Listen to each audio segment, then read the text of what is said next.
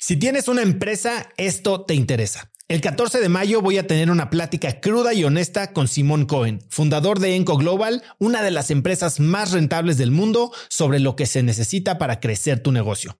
Después de muchos años en el mundo del emprendimiento y con la perspectiva de los cracks a quienes he entrevistado, hoy sé que la realidad es que no existe un secreto si es que quieres escalar. Lo que sí funciona es tener hábitos y sistemas sólidos, claridad en tus metas y aprender de quienes lo están logrando todo hoy, en tiempo real. Te invito a Business Hackers, un evento virtual en el que por primera vez Simón nos contará los detalles de su negocio para entender qué hay detrás de ese éxito y qué es lo que se necesita para replicarlo en tu propia empresa. Conéctate a Business Hackers desde donde estés el próximo 14 de mayo. Inscríbete hoy mismo en cracks.la diagonal hackers y encuentras el link en la descripción de este episodio. Este episodio es presentado por Diri Móvil, la innovadora compañía de telefonía celular que conecta a cientos de miles de mexicanos. Yo no sé a ti, pero lo peor que me puede pasar es quedarme sin datos en mi plan o quedarme incomunicado en eventos y no poder trabajar desde donde esté. Platicando con amigos sobre este problema, hace unos meses conocí Diri, que es el líder indiscutible en la venta de eSIMs digitales que puedes usar como línea principal manteniendo tu número actual o también como línea secundaria para siempre estar conectado en México, Estados Unidos y Canadá. A través de la aplicación de Diri puedes gestionar tu línea y elegir entre diversos planes como el que yo uso de 40 gigas al mes por solo 279 pesos. Por escuchar cracks, Didi te regala 7 días de servicio ilimitado totalmente gratis descargando tu eSIM gratis en didi.mx diagonal cracks. Didi se escribe D de dedo y R I.mx diagonal cracks. ¿Por qué se equivocaron? ¿Cómo es posible que ese, tema lo tengan ustedes en vez de gobierno? Es, es que lo tenemos los dos. Tengo la prueba que me mandaron una alerta falsa.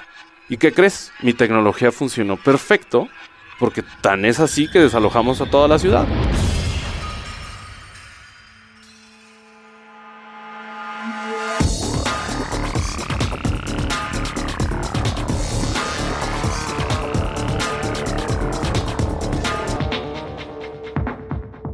Hola y bienvenidos a un nuevo episodio de Cracks Podcast. Yo soy Osotrava y entrevisto a las mentes más brillantes para dejarte algo único y práctico que puedas usar en tu vida diaria.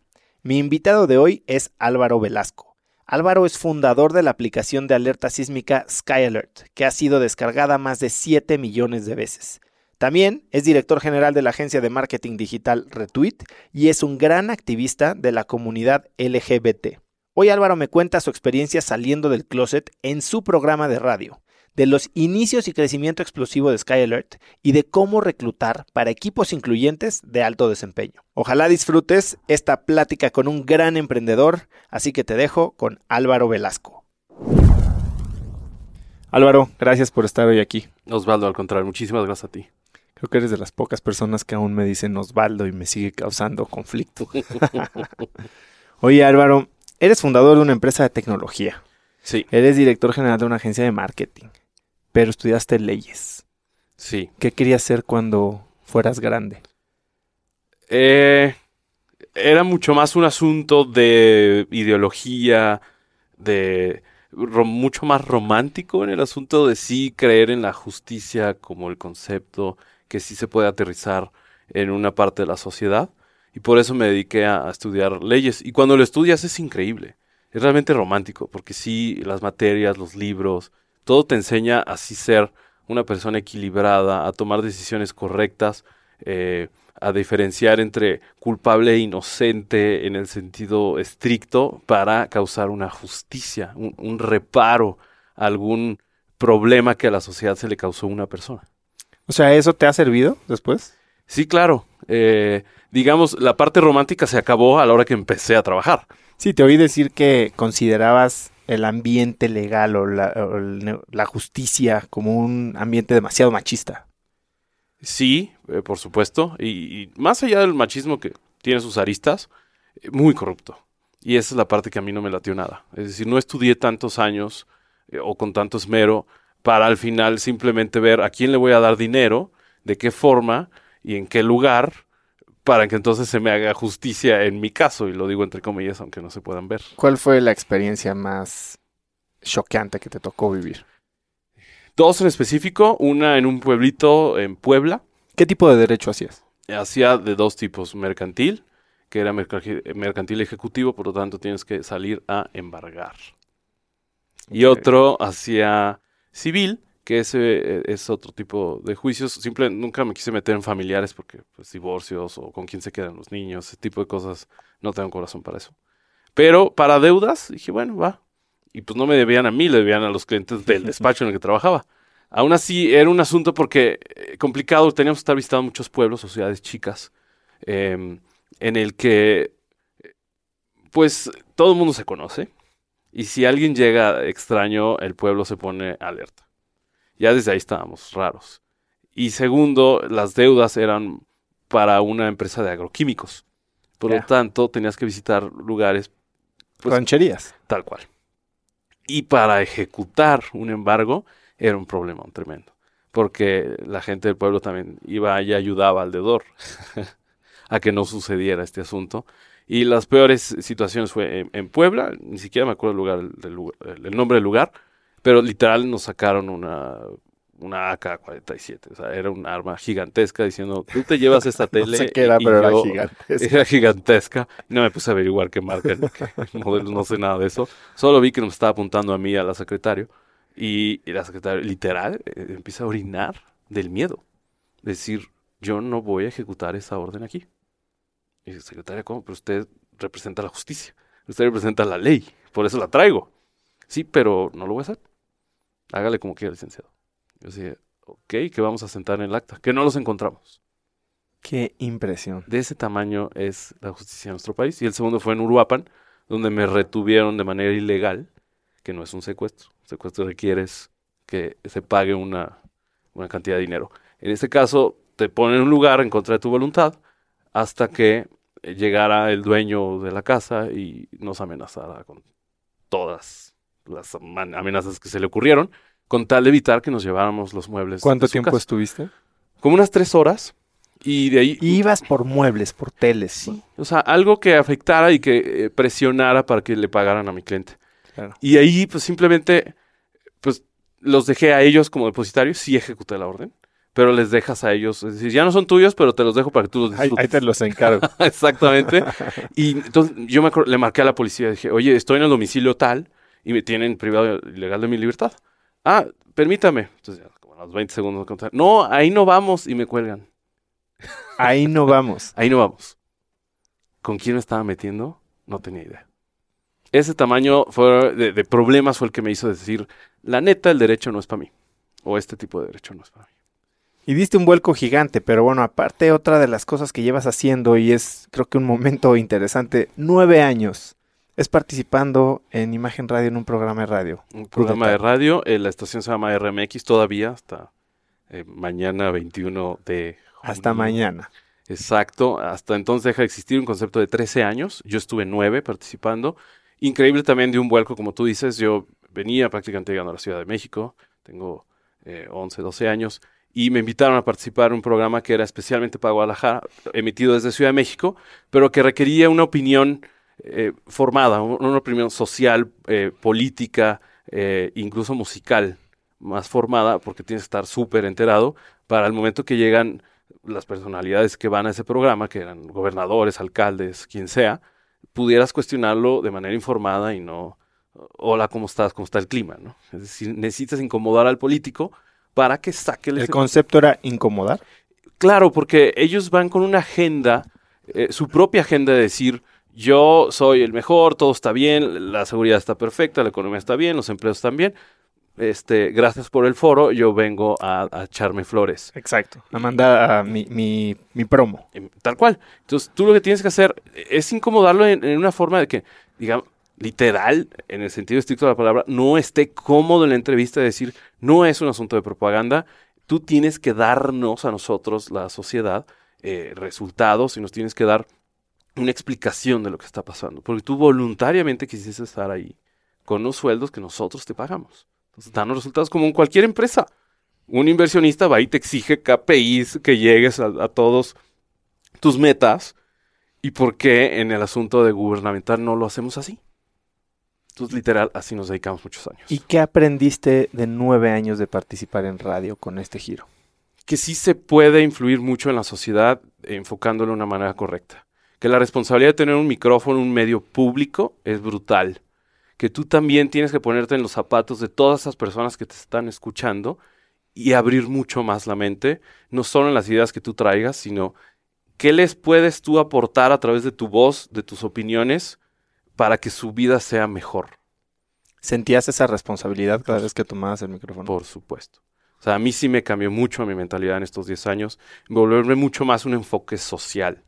Es decir, está muy bien hacer lana y todo, pero si solo haces lana sin pensar el de un lado, eventualmente vas a tener problemas. Porque tú solito te estás afectando al no ayudar al ecosistema que tienes alrededor. Sí, es completar el beneficio para toda la cadena de valor. ¿no? Exacto, entonces bájale un poquito tus pretensiones de llegar hasta arriba y es mucho dinero y la casa de tanto, sabe cuántos metros y coches y viajes y yates. Bájale ahí. Puedes tener un muy buen nivel de vida y el de un lado también. Si sabes también compartirlo y pensar en él también junto con tu vida, junto con tus pretensiones. ¿Hubo algún momento de impacto del que te acuerdes bien, que dijiste, hoy hice algo bueno? Tres momentos. Uno, cuando me peleé con el gobernador de Jalisco, este, porque literal fue a la cabina, el ex, ex gobernador, era el último panista, por algo perdió. Eh, en el que literal enfrenté porque él decía que le daban asco los gays. Y literal ahí yo lo enfrenté como líder de opinión también LGBT. Le ¿Tú dije, saliste del closet en el programa. a- al aire, sí, claro. Ahorita que termines Sí. esto me encantaría que me contaras por, qué decidiste eso. Por, justo por lo mismo, porque te había que representar a un grupo. Pero termino esta anécdo- anécdota y fue un asunto decir, señor gobernador, te doy asco. Y él así, "Mm, ¿por? Porque yo soy gay. O sea, ¿por qué te damos asco? Por favor, me urge saber tu opinión porque tú eres un representante de mi estado. Yo soy de Jalisco. Tú eres el gobernador de mi estado. Por favor, dime. Y mejor se levantó de la cabina y se fue. No Se- contestó No nada. contestó. Entonces yo iba narrando a la gente, decir, el señor gobernador se está saliendo en este momento, no le está contestando. La primera pregunta que yo les tenía, yo tengo anotadas todas las de ustedes. Ni siquiera aguantó la primera, señores. De ese tamaño es nuestro gobernador. Y también, obviamente, la popularidad. Iba para abajo porque el programa era el número uno escuchado en Guadalajara. Que no era un programa con enfoque LGBT. No. Y es que es eso. ¿Por qué salió del closet? Justo por lo mismo. Uno, adiós closets, ¿no? Ya es necesario que también las nuevas generaciones entiendan que no debe haber ni siquiera un closet para ni siquiera salir de él. E- Es na- que, es- que ¿Qué significa haber salido del closet eh, al aire? O sea, tú supongo que tu familia cercana ya sabía y, esto fue una manera de hacerlo público simplemente. Sí, y, menos de un mes después de que empecé a colaborar en ese programa. Se llama Golpe de Estado. El programa también tiene un nombre fuerte. Por lo mismo, justo era causar un, un- un impacto social. Y, y justo era eso, representar a ese grupo eh, de personas minoritarios en nuestro país que han sido atacados sistemáticamente desde siempre. Y decir, somos visibles, tenemos opinión válida, no me puedes descalificar mi opinión política, social, incluso musical, por ser gay. Y la gente sí me atacaba por eso al principio. Decir, no, no, tu opinión no vale porque eres gay. Decir, pero es que, ¿por qué te importa con quién me acuesto? Esto que tiene que ver con mi opinión formada de sociedad en la que te pueda estar yo ayudando con mi micrófono en necesidades que tú tengas. ¿Por qué no te enfocas en eso? O si la estoy regando al aire, pues entonces también dile, no tienes ningún Sí, con conocimiento de objetividad este tema total, ¿no? Me hago a un lado de ese tema y ya está, y ayúdame tú. Y fue cambiando, porque al final, los últimos ocho años no recibí ningún ataque por ese tema. ¿Cuánto tiempo o- cuál fue el impacto más grande que viste tras haber dicho esto al aire? O sea, porque bueno, si bien ya tu vida personal estaba totalmente tranquila, familia, amigos Sí. y demás, decides hacer esto de una manera más pública o más, eh, sí, vi- visible, Tal cual. con gente que no te conoce, ¿no? Sí. Entonces, bueno, estás poniendo un pie en el piso diciendo voy a representar una comunidad, pero te expones a todo esto. ¿Cuál fue el, cambio que viste en este momento? Uno, la gente empezó a descalificar por las preferencias sexuales. Era mucho más por una opinión que tal vez no estaban a favor y que bueno, para eso se trataba de contrasta- contrastar. Dos, que también eh, gente que no había salido del closet empezó a salir en sus trabajos, etcétera. Es decir, si él puede, yo también. Es decir, si alguien públicamente, justo como dices, con personas desconocidas, con gente que tal, nunca va a conocer, eh, ya saben lo que soy y qué estilo de vida tengo, ¿por qué yo no puedo? Porque tengo que estar yo oprimido por este tipo de, por estas mayorías que quieren que yo viva un estilo de vida completamente escondido porque para ellos es incómodo en este momento. También empezaron a salir cosas y decir, y tenemos una variedad de profesionistas mucho más grande que solo los típicos que tenían concebido a la sociedad, como peluquerías, eh, eh, maquillaje, bailarín, ballet, o sea... Bueno, eh, la expansión de este mes... está increíble. Tiene, que son 40 más 1. 41. Exacto, pero como que lo ponen 40 más 1, no, no, entendí por qué. Versión especial de expansión, muy buena. Este, la hizo Javier, el, editor en jefe de, de Grupo Expansión, que quiso visibilizar por primera vez en una revista con portada y con eh, no solo LGBT asumidos como tal, sino también aliados. Esto es eh, heterosexuales que realmente apoyan a la comunidad LGBT.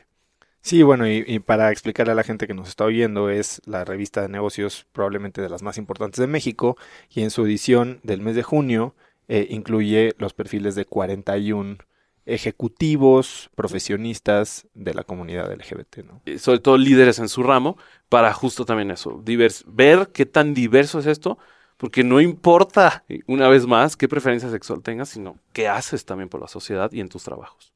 Claro. ¿En tu experiencia México ha evolucionado? Sí, por supuesto. Lo palpé. Cuéntame por qué lo puedes decir. Hace 15 días fui a el um, el, Pride de Guadalajara. Yo nunca había ido a uno porque prácticamente eran, eran muy pequeños, era, eran momentos de mucha tensión social donde también iba gente a agredir. Claro. Sinceramente no, no me expuse en esos años a, eso. Tenía otros foros, como por ejemplo el radio, que podía tener un impacto mucho más grande que una marcha de un sábado. Y esta, hace 15 días fui, fue increíble. Eh, sinceramente, Guadalajara ha evolucionado también mucho. Una de las ciudades más consideradas más conservadoras, más religiosas, donde más difícil era públicamente ser eh, LGBT. Y la marcha fue llena de personas, con mucho respeto de los dos lados. También hace falta también eso, entender qué, resortes sí eh, tener y cuáles mejor guardarlos un poquito para respeto de la sociedad y que te vayan entendiendo como algo no un libertinaje y que quienes quieran tenerlo adelante, pero que no todo mundo es así, no juzgues por unos, eh, por la conducta de unos a todo un grupo. Me hizo muy feliz estar ahí, porque pude, literal, hice, hice videos, me, subieron a un carro, mis amigos, la verdad, me hicieron el favor, y estaba muy contento porque justo hice videos de la gente. Eso es lo que más trabajo me, me, costaba entender que ya había familias completas ahí, niños con banderitas y súper felices, cero asustados. Sí, que no iban ni por morbo tampoco. Por supuesto que no. Y que las mamás no le estaban tapando los ojos de, ay, ay, ay, homosexuales, vámonos ya. Me encantó eso, sí hemos evolucionado, todavía nos falta, hay resistencia, hay congresos que no aprueban todavía el matrimonio igualitario y hay mucho trabajo que hacer para evitar la violencia al grupo LGBT. Completo.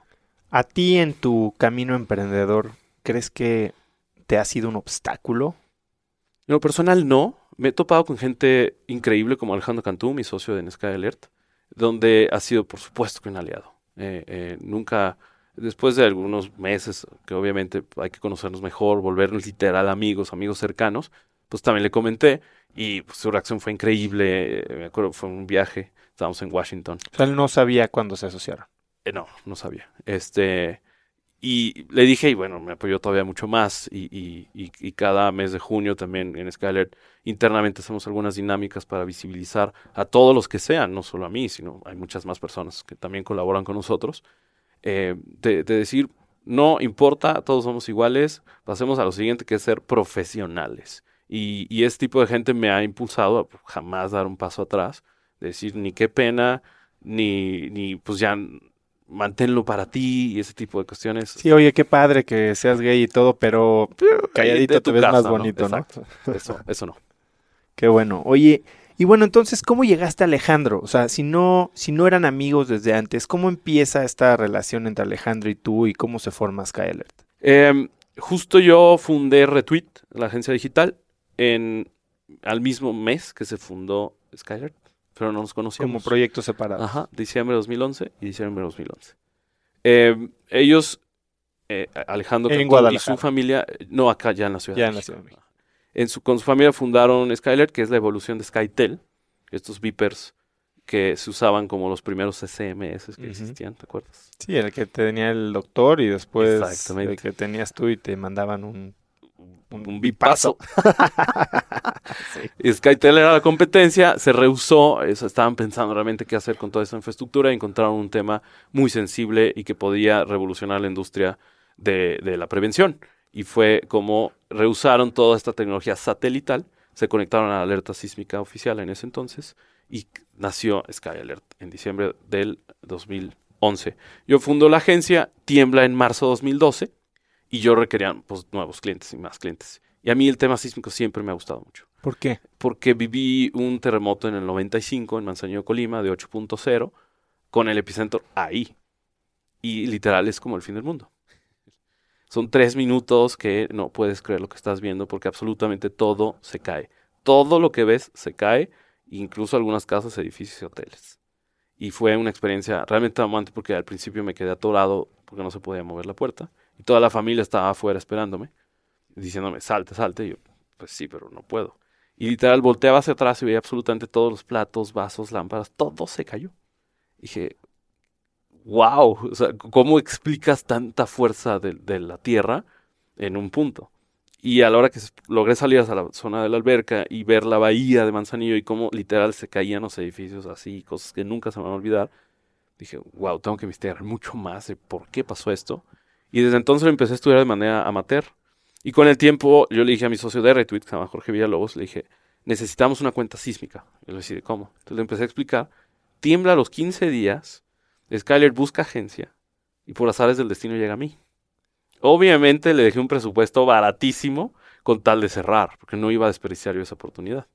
Una vez que ya cerramos, y literal en el contrato le puse, vamos a hacer la cuenta de información sísmica y de prevención más grande en habla hispana, en todo el mundo. ¿Enfocado en alguna red en particular? Twitter. Ese momento era Twitter, Era Twitter y Facebook, pero Twitter como, como medio de difusión. ¿no? claro, porque es real time, entonces obviamente era, naturalmente nos ayudaba más. Y sí, lo logramos, al año ya éramos el, el número uno en todo el mundo en habla hispana. Y entonces empiezas a trabajar como proveedor. ¿Y en qué momento deciden asociarse? Menos de un año. Porque ¿cuál fue el razonamiento detrás de esto y cómo piensas en tener una sociedad con Sky Alert y seguir con tu negocio de marketing digital? Em, con Alejandro teníamos una visión muy similar. O sea, las veces que platicábamos cliente-proveedor era, oye, ¿podemos crecer por ahí? ¿O puedes crecer tu empresa así? Oye, falta una aplicación. Sí, pero tenemos estos retos. ¿Cómo cuál? Pues es que no se pueden notificaciones SMS porque todas se encolan. Bueno, pues in- intentemos las push. Es que las push no hay una sola nube que nos dé. Bueno, pues vamos a buscar a los proveedores. Entonces, conforme íbamos avanzando, Alejandro también vio el valor que le estaba yo aportando a su negocio. Y literal, llegamos a un punto de decir, ok, o me haces socio o ya no digo ideas. Pues hay momentos de inflexión también entre, entre, entre personas que o te conviertes socio o te separas. Y así fue. Le entendieron el valor que le estaba aportando su negocio. Buscamos una agencia que nos hiciera eh, de desarrollo, que nos hiciera la primera aplicación. Sabes muy bien de esos temas. Y fue una gran decepción saber que en ese entonces la más grande, y no voy a decir marcas, em, nos dijera que no, que no era posible hacerla. Que iba a ser un gran fracaso y que siempre íbamos a tener retrasos en las notificaciones. Y pues Alejandro y yo dijimos, ¿cómo que no? O sea, más bien no sabes o no has investigado, debe haber cosas nuevas. Buscamos un equipo, contratamos nuestras primeras cuatro personas solo de dev y creamos aparte otra empresa que se llamaba Disapster, que solo hacía aplicaciones. Y pues nos empezó a ir muy bien también en ese negocio y vimos que por ahí era un, un mercado interesante porque justo vivíamos el boom de las aplicaciones en México. Eso es algo súper interesante que creo que a diferencia de los emprendimientos en Estados Unidos, donde todo el mundo como que encuentra una parte en una cadena de valor, encuentra una parte en un proceso en la que pueden mejorar y se volcan con millones de dólares y cientos de personas a solucionar una parte chiquitita de un problema, se hacen especialistas y ahí crean su mercado. Y eso hace que sean rentables y que tengan suficiente tamaño como para tener una empresa considerable. En México, yo lo que veo y de lo que platico con muchos emprendedores es que tienes que terminar haciendo de todo. O sea, tal vez Sky Alert en un principio, hoy suena y digo es la aplicación más descargada en México y la cuenta número uno en, en habla hispana sísmica, pero en ese momento tal vez ni siquiera había un modelo de negocios sensible o visible o viable.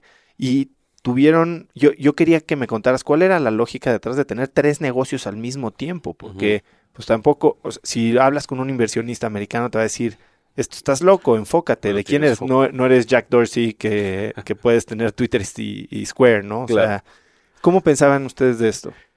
Lo pudimos ejecutar porque eran negocios complementarios. Si hubiera sido completamente ajeno, uno inmobiliario y uno de dev y uno, eh, no sé, de retail, pues entonces no. O sea, te tienes que enfocar. Nos aventamos esta aventura porque justo la parte de apps era complementario a lo que estábamos viviendo en Skylert y la parte de retweet, por supuesto que era complementario a, lo de Skylert. Entonces, básicamente hice un bundle, se le puede decir así, eh, en el que en ese momento sí me daba. Es decir, re- eh, Skylert siempre me ha ocupado más tiempo. Eso sí es un hecho y todo el mundo Y te asociaste con Alejandro en las tres cosas. No, solo en Skylert. Solo en Sky Sí. Ah, perdón, y Disaster, exacto. Y Retweet, no. Eh, pero también él siempre apoyó a nuestra agencia digital.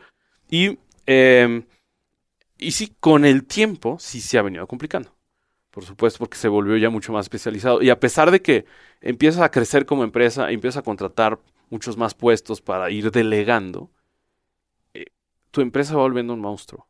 Y por lo tanto también el requerimiento de tiempo, nivel de especialización, lo que te empiezan a pedir los inversionistas, lo que te empiezan a pedir los clientes, la competencia, los eh, avances tecnológicos, tienes que estar yendo a eventos anuales de Facebook, de Twitter, de Google, de Apple, de Amazon, de quien sea, se vuelve ya mucho más complejo que hace unos años. Y por lo tanto, mi año de inflexión, el nuevo año de grandes cambios es este, 2019. Porque cómo visualizamos nuestra empresa a partir del 2020 por la próxima década. Entonces, ya, ya, ya viene un momento muy complicado para mí de tomar decisiones difíciles. Claro, bueno, ahorita quiero que me cuentes estas. La primera es cerraste Disaster Disaster el año pasado. cerramos en el 17. Entonces, crean estas tres empresas. Tú de entrada sigues siendo abogado. ¿Cómo llegaste a tener una agencia de marketing digital? ¿Dónde aprendiste lo básico? Y después una agencia de desarrollo que hacía cosas que las agencias más grandes de México te decían que eran imposibles. ¿Cómo aprendes? Soy súper autodidacta. Algunas cosas son positivas, otras no tanto. Y ya en cuanto reconozco mis limitantes, voy y pido ayuda. Em, soy inquieto de naturaleza, siempre me gusta estar haciendo cosas. Me aburro muy fácil, entonces por eso quiero estar ocupado siempre. O sea, el tener 10 minutos libres de repente en trabajo es como... No. Entonces ya me empieza a- me empiezo a meter en otros temas y empiezo a investigar. Y si ya me voy por una beta, me meto de fondo ahí. Cómo se desarrolla, qué plataformas sirven, eh, qué puestos hay de desarrollo para ir seccionando tu empresa. eh, y de ahí te metes a ver en la industria. ¿Es una necesidad o no? Sí lo es. ¿Por qué? Porque hay un boom y todo el mundo quiere depender de las apps. De ahí vamos a vivir de las apps, pues quién sabe. Pero eso ya no es mi asunto, es de cada empresa que apuesta o no por tener una aplicación. De ahí em, tomé la dirección general también de Disapster. O sea, yo era director general en Retweet, director general en Disapster, director de marketing, RP y de producto de la aplicación en Skyalert. ¿Y cómo manejabas Más eso? radio. Más radio. Entonces, ya el radio, en vez de ir diario de 8 a 10 de la mañana, me fui solo una vez a la semana para no perder el foro y también impulsar a mis empresas. Claro. Que yo, cabe decir, jamás cobré un peso a Grupo Imagen. Nunca. Porque no quería en el fondo, no sé si pasaba o no, que ni, ni siquiera hubiera la posibilidad de que algún día me limitaran de decir, no puedes decir esto. Si vengo es porque voy a colaborar con mi opinión y si a alguien le incomoda, pues ni modo. Y así fue, siempre fui libre hasta eso. ¿Y cómo manejabas ese estrés? ¿O cómo, cómo organizabas tu tiempo? Eh, al principio tenía dividido por día, más bien por horario. Entonces en la mañana era retweet, de ahí le seguía con Skyler a mediodía y en las tardes revisaba todo lo que tenía que ver con Disaster. Después lo cambié por día, porque no me alcanzaba. Sobre todo las, las juntas se me traslapaban, entonces ponía una junta de Disaster en la mañana, entonces ya no revisaba lo de retweet, etcétera. Entonces dije, no, y lo cambié por día. Entonces los lunes era de retweet, los martes era Skyler y los miércoles era de ¿Y te funcionaba? Mucho más. Me funcionaba mucho más porque así podía dividir a quienes citaba también ese día. Clientes de Disapster todos los miércoles, clientes de Skyler todos los martes y de retweet los lunes. Y jueves y viernes ya veía, porque también a veces había que, que viajar, etcétera. Entonces ya me era un poquito más de collage los jueves y los viernes. Y los viernes nadie, nadie va a las citas. Tú bien sabes eso. ¿Y usabas algún tipo de herramienta para organizarte o algún un calendario normal? He estado muchas, este, todas tienen que ver con tecnología y todas unas suben, otras bajan, otras mueren. Wunderlist me sirvió mucho en su época. También la usé algún tiempo. Algún tiempo, ¿no? Eh, en, en, su tiempo inauguré Slack, después ya no me encantó. ¿Qué usas ahora? Eh, G Suite, maravilloso. G Suite inclusive también para, para las dos. chat interno. Eh, no, eh, para comunicación interna en Retweet estamos usando Workplace. De Facebook. De Facebook. Muy bueno también. Estas dos herramientas han hecho que mi equipo esté mucho mejor comunicado, que tenga todas las herramientas y algo importante como organización, que toda tu información está respaldada en la nube porque no hay límite en G Suite. Claro. Bueno, estabas diciéndome que de la importancia de armar un equipo. Sé que tu abuelo fue empresario, tuvo, bueno, emprendedor, 30 empresas. Uh -huh.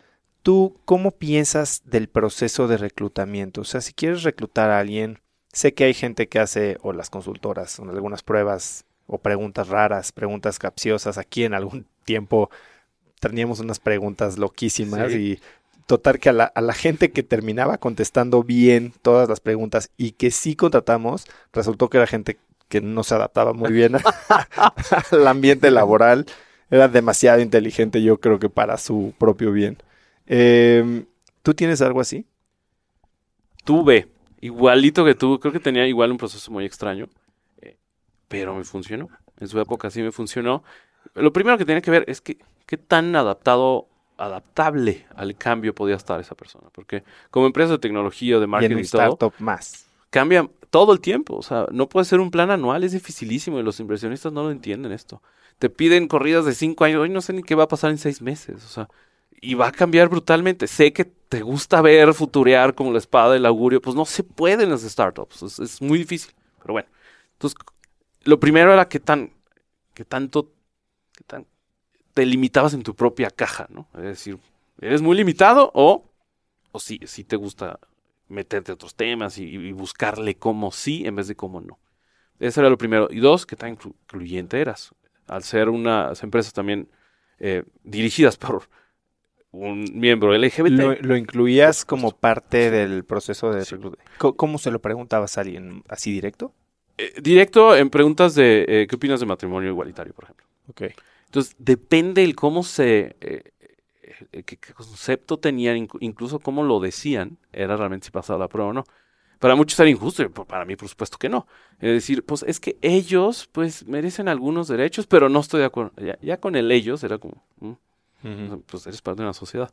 Eh, y hubo una que era muy buena, o sea, en su entrevista le fue bien, tenía un currículum increíble, pero si no, no estoy de acuerdo y no estoy de acuerdo que adopten pobres niños, bla, bla, bla, y decía, bueno, pues entonces muchas gracias, no estás contratada. Pero ¿por qué? Qué injusto, discriminador, tú me decía, es que no te das cuenta, pero es al revés.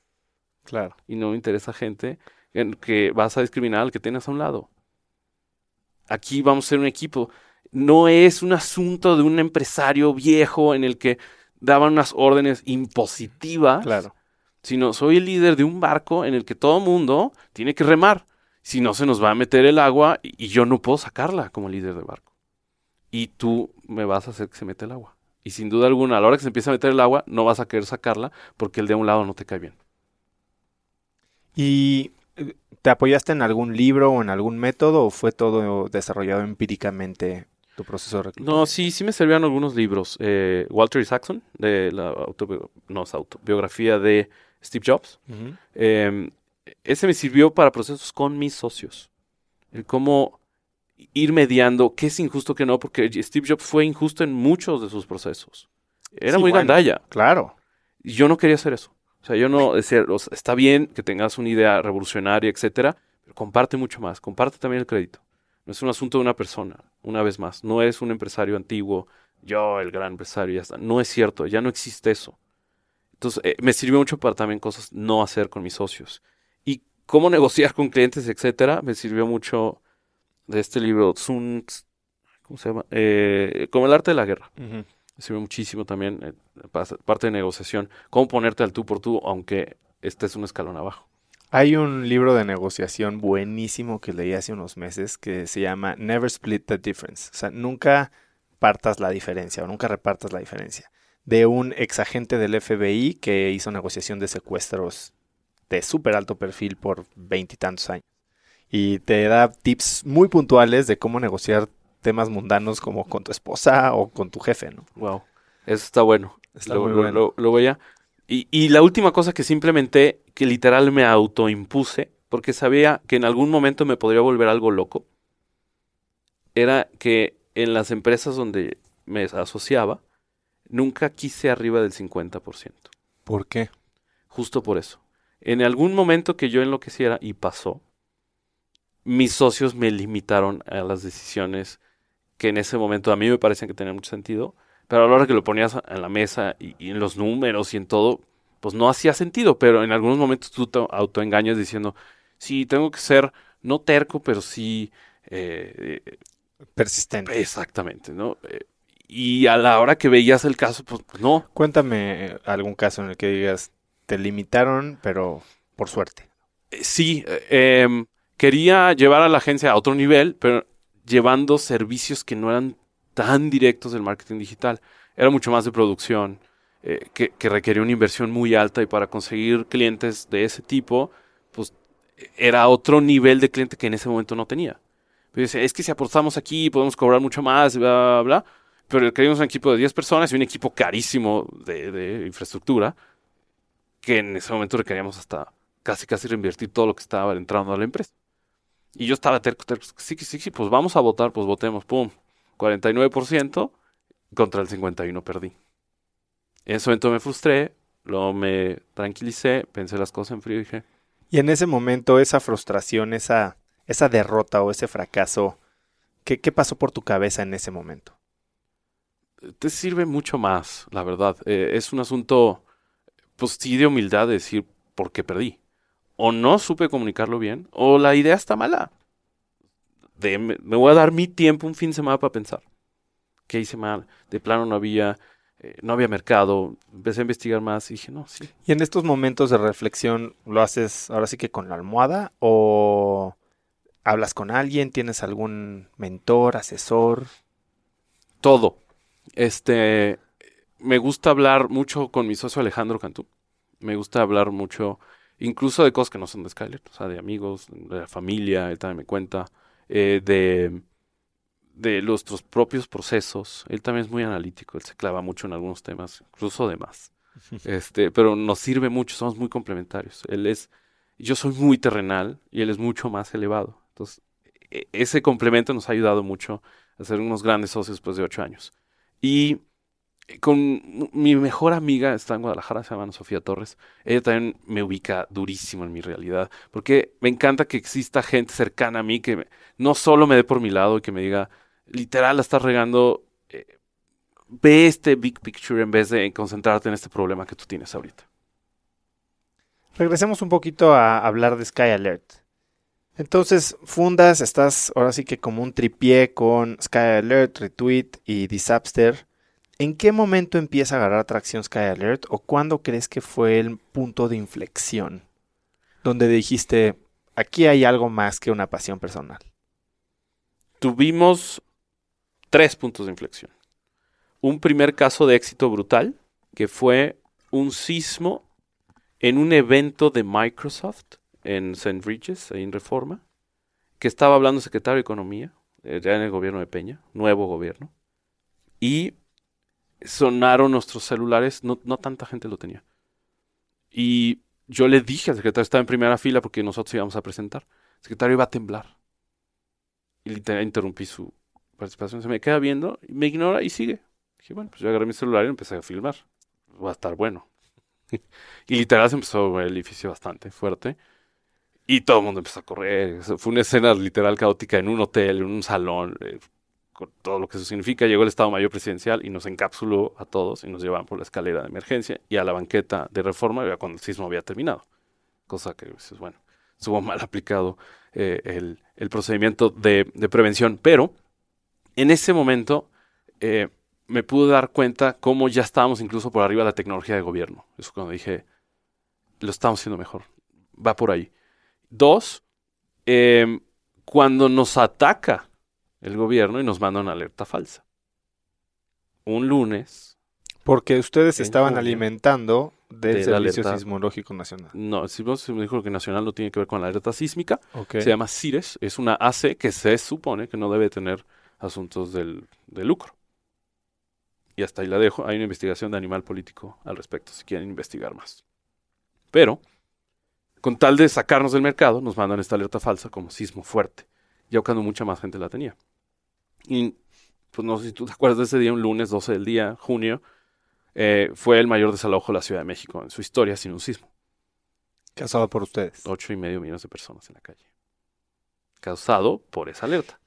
Y entonces la prensa me empezó a buscar de manera, pues muy molesta, obviamente, representando a toda la gente que estaba muy molesta, decir por qué me salí cuando no hay sismo y eh, va a ser como el Pedro el Lobo y todas estas historias. Y fue un momento vital para la empresa de cómo íbamos a tratar esta crisis y recibí un espaldarazo de Alejandro decir, no hay momento de hacer un comité de crisis. ¿Quién va a estar en el comité? No teníamos Endeavor, que ahorita voy a eso. Eh, eh, era un asunto, decir, confío plenamente en tu capacidad para lidiar con esto. Sé que estás en radio, llevas ya algunos años.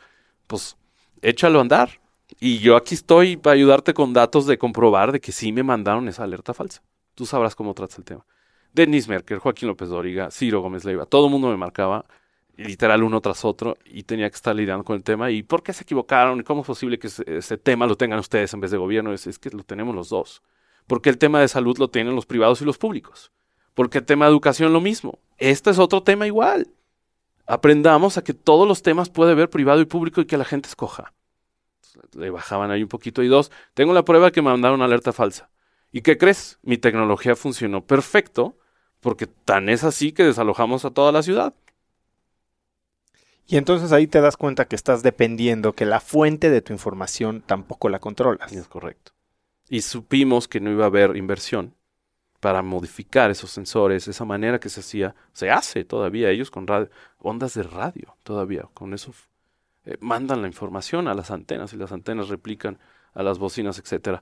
Eh, vimos que no iba a haber un data que pudiera cambiar la industria, que ha, pasado en los últimos 30 años, y, y comenzamos a apostar por un nuevo sistema y nos lanzamos a Japón e Israel a buscar los nuevos sensores sísmicos.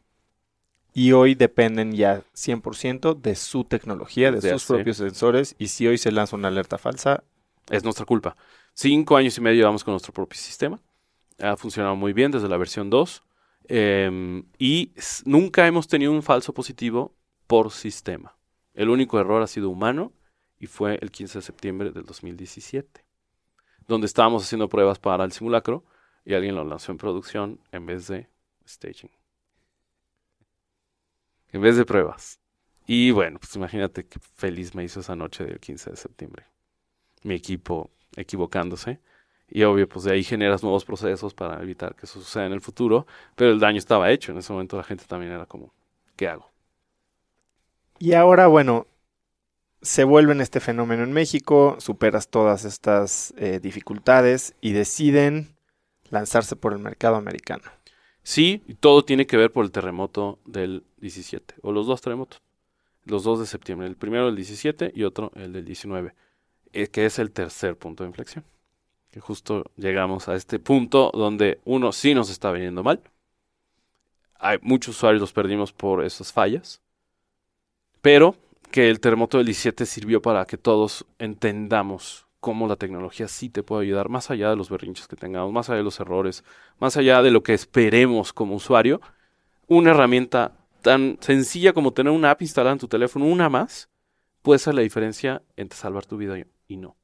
Por lo tanto, crecimos el doble, teníamos tres y medio millones de descargas. Eso, semana, semana y media, otros 3 millones de personas la descargaron. Y obviamente eh, salvaron el barco en el sentido de que justo un mes después ya lanzamos el modelo nuevo de suscripciones en vez de pago de una vez, que eso cambió los modelos de recuperación de lana en las aplicaciones. Eh, pues para algunas y para otras no, que ha estado, que es muy, muy, muy complicado eh, si quiere explicar el fenómeno de las suscripciones. Y ese momento nos buscan también de Berkeley, de la Universidad de Berkeley de, de- de California, para eh, que seamos parte de su programa aceleradora que se llama SkyDeck. Y entonces se van, Alejandro se muda a, a Berkeley y llevan ya un año allá, Diciembre de 2017 se mudó, llevamos año y medio. año y medio. Me- medio año, el primero es durísimo de aceleradora, este, constantemente con entrevistas y asesorías, etc. Y tenían un plan agresivísimo. Ahora sí que en Estados Unidos están esperando el gran sismo, ¿no? Eh, creo que se habla hasta de que se va a separar California, eh, Es una locura lo que dicen. etcétera. Pero entonces se topan con una realidad totalmente distinta a la que esperaban, ¿no? Que primero no puedes instalar tus propios sensores. No, exactamente. Ellos desarrollaron sus propios sensores durante los últimos 10 años. Lo increíble de todo es que el líder de ese proyecto, Richard Allen, que es el- uno de los mejores sismólogos del mundo, eh, se sumó a nuestro equipo. En el sentido, ¿En por qué lo- capacidad? eh, asesoría brutal. Cada semana tenemos a Richard en una llamada donde nos asesora de por dónde sí, por dónde no. Y nos ayuda también en la parte mexicana porque estamos cambiando el algoritmo en México para lanzar una nueva tecnología que ahorita la, la platicamos. Pero eh, él, él fue de los que más nos impulsó porque ya estaba harto él de tener un proyecto que no veía la luz. Llevo una década tratando con puros científicos, está muy bien, pero ¿en qué momento se lo voy a traducir a la población? Ya después de que llegue el sismo, pues no va a servir.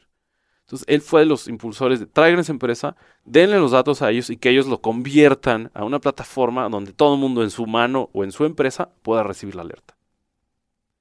¿Y cuál ha sido el, obstáculo más grande? Porque sé que ha sido un año y medio difícil que les ha hecho cuestionar muchas cosas sobre su estrategia. Sí. Algunos. Uno, al principio el ser una empresa mexicana eh, empezó a hacer ruidito porque ya estábamos dentro de la etapa del gobierno de Trump. Entonces, claramente ha permeado ese discurso. No, no, es, no es algo que nomás lo piense él. Si por algo ganó es que muchos lo piensan. No en California, pero obviamente hay gente, o que por lo menos públicamente no lo dice, pero internamente sí lo piensa. Por lo tanto, eso sí, sí te afectaba decir, pues es que puede que no seas muy grande y que eres mexicano, puede que seas tranza. La verdad es que sí, sí permea ese, ese discurso. Ese fue el primero, entonces empezamos a sumar gente local. Y dos, eh, la, ha, pasado tanto tiempo sin un sismo California importante, que ya la awareness, este, eh, Y te acostumbras. Ya, ya, ya no pasa nada, ya. no pasa nada. Entonces, desde el 89, y, uy, pues se cayó un pedazo del puente de la bahía y ya está. Pero pues en los últimos 30, 40 años no ha pasado absolutamente nada. Entonces, la gente dice, pues no, tal vez no necesito esto. Entonces, falta un trabajo realmente de educar, de crear esa conciencia del riesgo inminente que vive desde la bahía hasta San Diego. Y entonces, ahora, ¿qué sigue? Eh, gracias a Dios ya tenemos nuestro primer cliente. eh, y es un cliente de gobierno, lo cual es un hito muy importante. Es el departamento de bomberos, ¿no? A tratar de bomberos de Menlo Park, que es justo donde está Facebook, para los que no sepan, Menlo está entre San Francisco y San José, a un ladito de Mountain View, que está Google. Y es un county que no valía nada, era muy peligroso antes, en los 70s, 80s, hasta que llegó ya este boom en Silicon Valley y empezó a mejorar la zona. Y los bomberos decidieron ahí, por todo el valor que tiene esa zona, invertir muchísimo. Y ellos fueron los primeros que se animaron a poner nuestro eh, device para Sí, que para los que no sepan, Sky Alert, además de ser el app que todo el mundo conoce, tienen dispositivos físicos que le venden a las empresas para equipar sus edificios. Es correcto que hacen procesos, procesos a través de IoT. Y ese Que es proceso, Internet de las cosas. pero- exacto. Este, tres procesos muy claros: eh, prendo luces, prendo sonido y abro puertas. Para que antes del sismo, los bomberos ya estén listos para arrancar sus camiones y no tengan que abrir la puerta y que puede que se atoren por el sismo y ya Claro. no puedan ayudar a la comunidad. Entonces, en menos de un segundo están abiertas las puertas. Entonces, el jefe de bomberos está súper contento. Incluso ya filmó un video de caso de éxito, de decir, yo apoyo con todo Sky Alert y quiero que todo el mundo tenga esto porque va a marcar la diferencia cuando realmente lo ocupemos. Entonces, ¿qué, qué sigue? Seguir impulsando eh, eh, empresas no solo de gobierno, digamos, eh, entes de gobierno, sino también que edificios se vayan preparando, hospitales, escuelas, lo que más riesgo tenga, lo que más sensible para la sociedad es donde queremos empezar. Y, y bueno, yo no tengo duda de que va a convertirse pronto en un éxito esto. ¿Cómo reconcilias este sentimiento de que pues, el sismo de septiembre o tal vez lo, lo único, lo último que necesita Skyler para hacer el éxito que tú imaginas es un desastre? Sí, eh, es un desastre del cual te preparaste. Esa es la diferencia. El tema es que tal vez la gente que no está preparada, que es a la que necesita subir al proyecto, solamente se va a dar cuenta con un cubetazo de agua fría. Sí, tienes razón, porque mucha gente que nos había desinstalado nos volvió a instalar. Eso dice el sistema. Después del sismo es como, ok, me da gusto que, que regresar. Pero espero no me vuelvas a borrar porque te hace falta meter Candy Crush entre tus, tus apps, ¿no? Ese tipo de cuestiones. Y obviamente el reto es comunicarlo mucho mejor. Seguir, eh, en vez de producto, comunicar el valor. Es la parte que nos ha hecho falta. Y justo la nueva campaña va sobre eso, sobre casos de éxito, sobre casos palpables, gente con testimonio diciendo, a mí me llegó la alerta y pude sacar a todos los niños de mi kinder antes de que llegara el sismo, un terremoto donde causó muchos desastres en mi escuela y en mi comunidad. Hay casos así y ya no los hicieron llegar. Hay que comunicarlo mucho mejor. Es decir, más allá de cómo usar la app, etcétera, la tecnología, IoT, todos esos términos que al fin y al cabo puede confundir mucho a la sociedad, lo final es, al momento que recibiste una alerta, cómo te sirvió y cómo te marcó en tu vida una simple alerta que llegó a tiempo. ¿Qué sigue entonces? Eh, ¿Cuál es el proyecto en los próximos 12 o 18 meses en el que más te estás volcando o más emocionado te tiene? Uno, interconectividad. Vamos a dejar de depender solo de nuestras plataformas. Es decir, a, ver, explícame eso. Eh, actualmente solo reciben la señal de Skyler, de red Skyler de nuestros sensores, em, que tenemos más de 120 en todo el país, cubrimos el 80% del área sísmica del país y cubrimos eh, un 30 o 40% más que los sensores de gobierno, solo para que sepan el esfuerzo que hemos hecho como empresa, que ya cubre más en 5 años que lo que ellos hicieron en 30 solo para dejarlo muy en claro. ¿Y qué sigue? Seguir fortaleciendo, uno, esa red.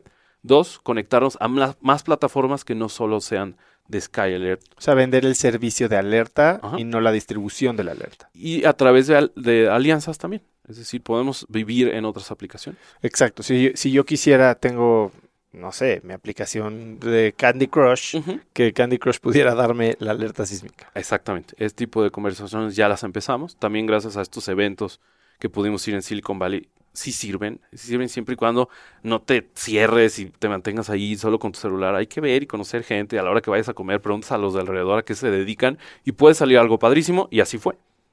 Y eh, también dedicarnos a una parte de eh, Internet of Things, es decir, necesitamos llegar ya a las casas inteligentes. Un producto que sea enfocado en automatizar procesos, no solo en empresas, sino también en casas. Entonces, vamos, estamos platicando con grandes aliados para saber cómo sí, en vez de cómo no sacar ese producto. Tercero, un upgrade a la app importante en septiembre en dos vertientes. Uno, cómo vamos a alertar. Ya estamos listos para lanzar pronto eh, el nuevo algoritmo, que esto es una intensidad local en vez de una intensidad de origen.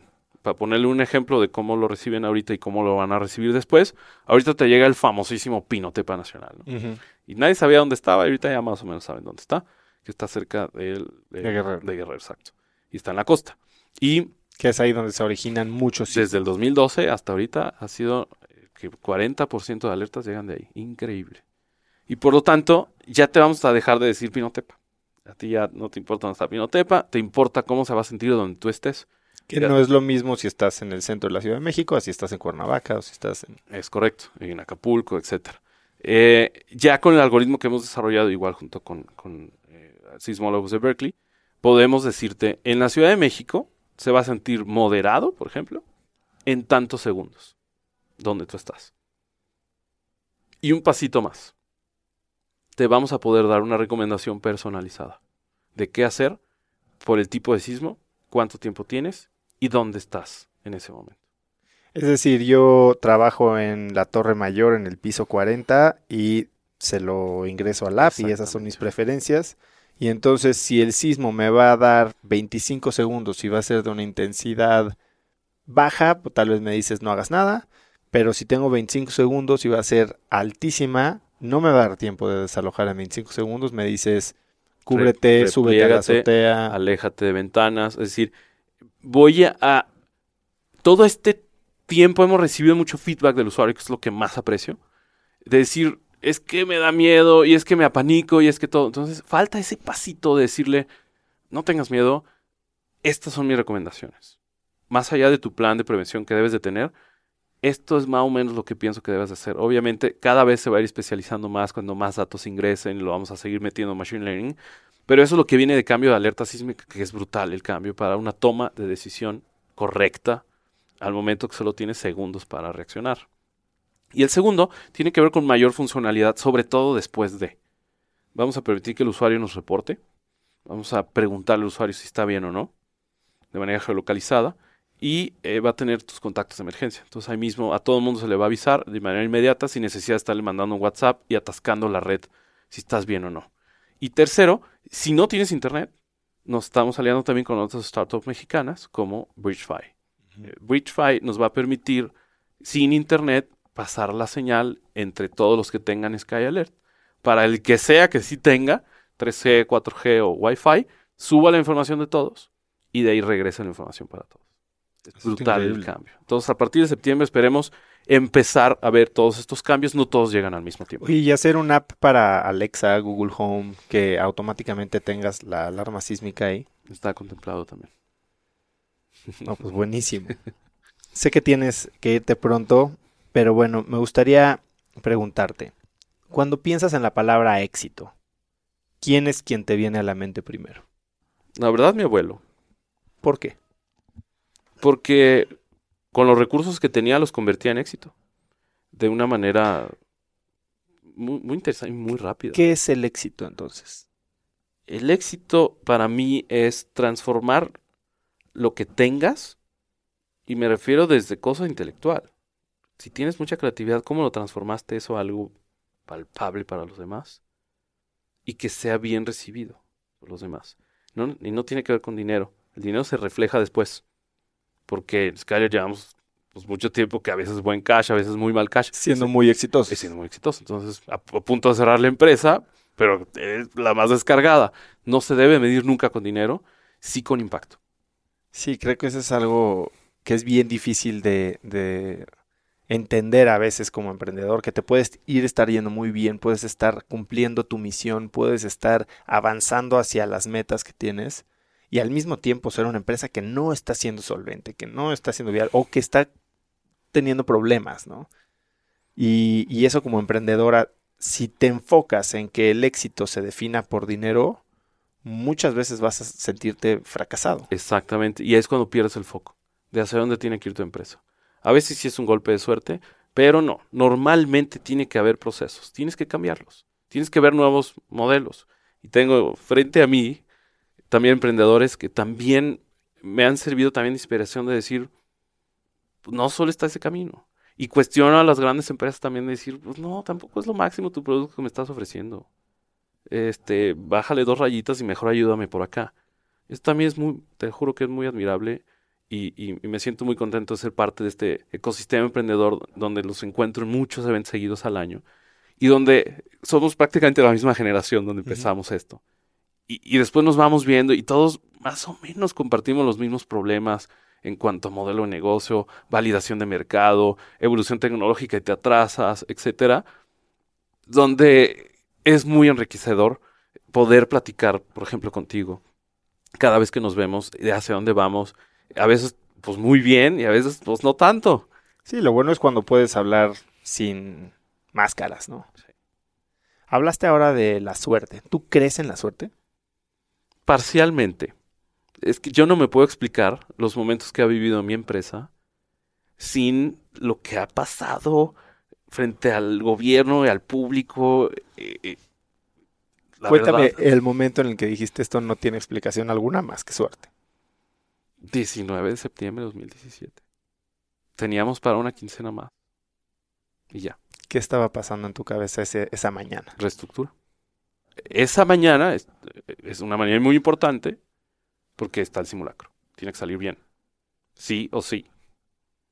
Y de ahí volver a analizar números porque pues, es justo después de una quincena. Justo después de pagar impuestos como el IMSS. ¿Cuánto queda de cash flow? ¿Cómo vamos a est- reestructurar la empresa? ¿Y quién nos puede dar una lana para sobrevivir otro mes? Friends and Family, pues ¿qué te queda? Un fondo nunca te va a prestar en esa situación.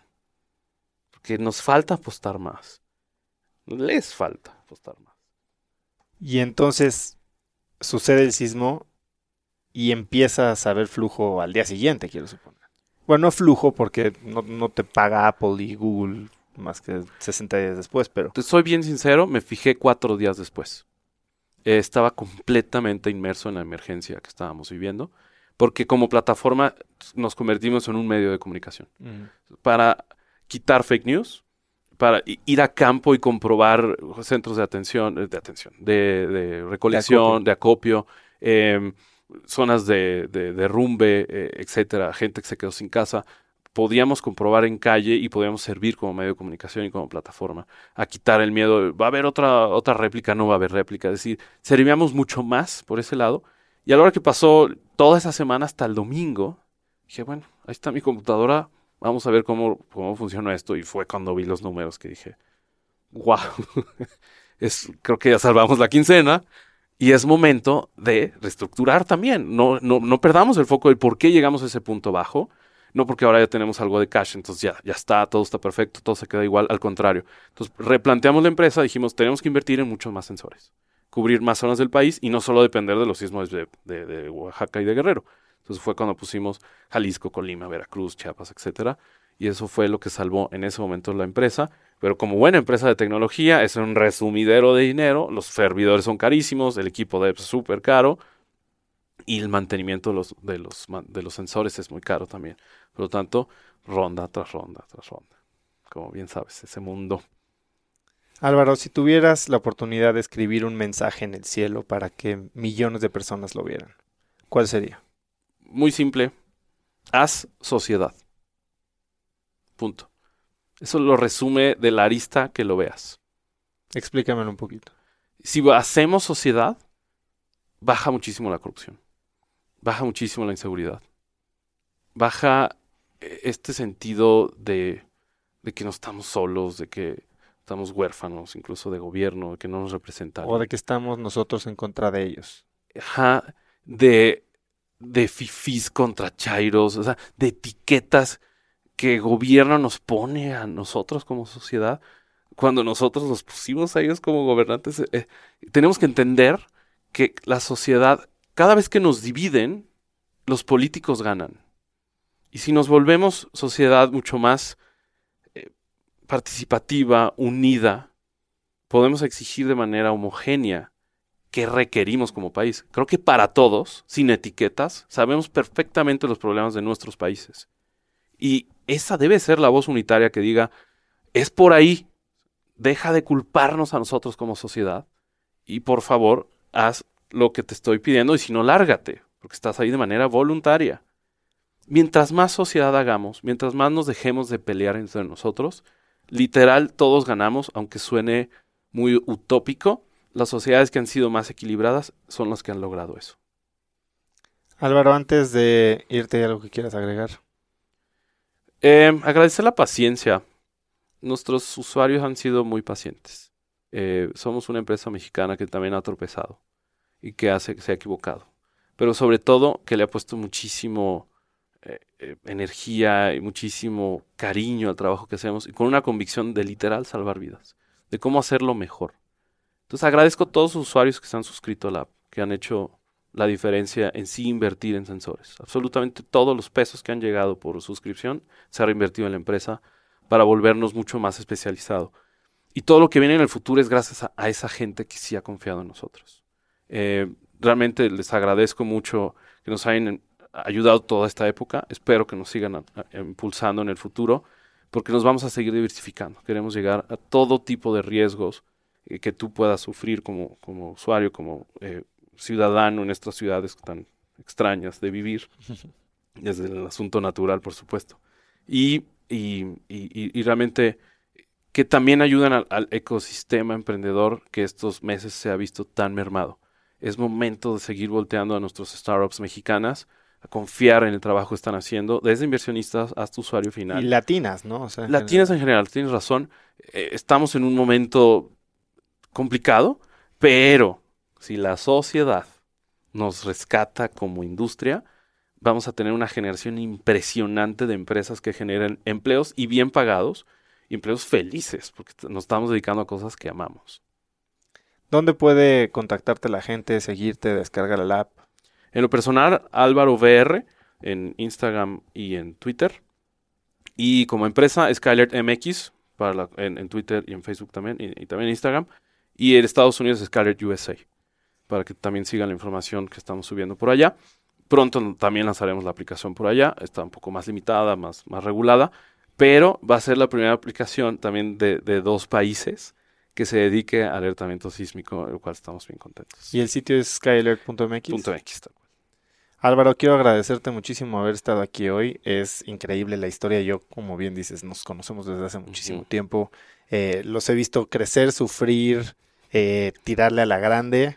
Y tanto tú como Alejandro eh, son unos cracks. Muchísimas gracias, de verdad. Gracias a ti y a todos. Gracias.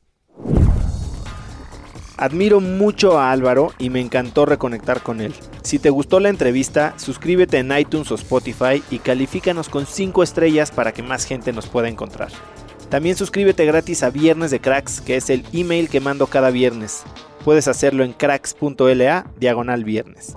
Y si aprendiste algo de este episodio, por favor mencióname en tus historias de Instagram como arroba osotrava e incluye a Álvaro como arroba álvaro v chica r. Puedes encontrar los links a todo lo que hablamos en cracks.la diagonal álvaro. Eso es todo por hoy, yo soy Osotrava y espero que tengas una gran semana. Si tienes una empresa, esto te interesa. El 14 de mayo voy a tener una plática cruda y honesta con Simón Cohen, fundador de Enco Global, una de las empresas más rentables del mundo, sobre lo que se necesita para crecer tu negocio. Después de muchos años en el mundo del emprendimiento y con la perspectiva de los cracks a quienes he entrevistado, hoy sé que la realidad es que no existe un secreto si es que quieres escalar. Lo que sí funciona es tener hábitos y sistemas sólidos, claridad en tus metas y aprender de quienes lo están logrando todo hoy, en tiempo real. Te invito a Business Hackers, un evento virtual en el que por primera vez Simón nos contará los detalles de su negocio para entender qué hay detrás de ese éxito y qué es lo que se necesita para replicarlo en tu propia empresa. Conéctate a Business Hackers desde donde estés el próximo 14 de mayo. Inscríbete hoy mismo en cracks.la diagonal hackers y encuentras el link en la descripción de este episodio. Este episodio es presentado por Diri Móvil, la innovadora compañía de telefonía celular que conecta a cientos de miles de mexicanos. Yo no sé a ti, pero lo peor que me puede pasar es quedarme sin datos en mi plan o quedarme incomunicado en eventos y no poder trabajar desde donde esté. Platicando con amigos sobre este problema, hace unos meses conocí Diri, que es el líder indiscutible en la venta de eSIMs digitales que puedes usar como línea principal manteniendo tu número actual o también como línea secundaria para siempre estar conectado en México, Estados Unidos y Canadá. A través de la aplicación de Diri puedes gestionar tu línea y elegir entre diversos planes como el que yo uso de 40 gigas al mes por solo 279 pesos. Por escuchar cracks, Diri te regala 7 días de servicio ilimitado totalmente gratis descargando tu eSIM gratis en diri.mx diagonal cracks. Diri se escribe D de dedo y R I.mx diagonal cracks.